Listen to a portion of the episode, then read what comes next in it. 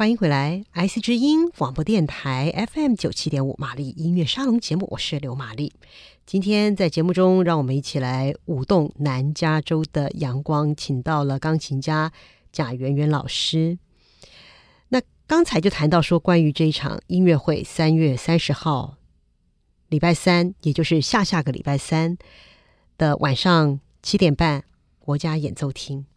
那关于这场南加大音乐学院校友音乐会啊，那你们在设计曲目的时候，是不是也是针对每一位演奏家的演奏的特性呢？呃，是。呃，我们基本上这次音乐会是我们的校友音乐会已经举行了第三次了。那我们音乐会其实第一次在二零一一年，然后第二次二零一三年，然后这一次二零一六年。那我们每一次音乐会的设计，其实都有一个很好玩的一个地方，就是我们当然很希望以乐会友。那然后呢，我们也希望借着音乐会，然后联络我们校友、音乐校友的感情。那然后再来，也希望就是说，每次音乐会都会有更多更多的新的校友加入我们一起演出。那我们的曲目设计也也就针对每一次加入演出的呃校友们各位的器乐专业的不同，所以来设计的一些曲目。那每次都会有一些多元的风貌，比如说有作品发表。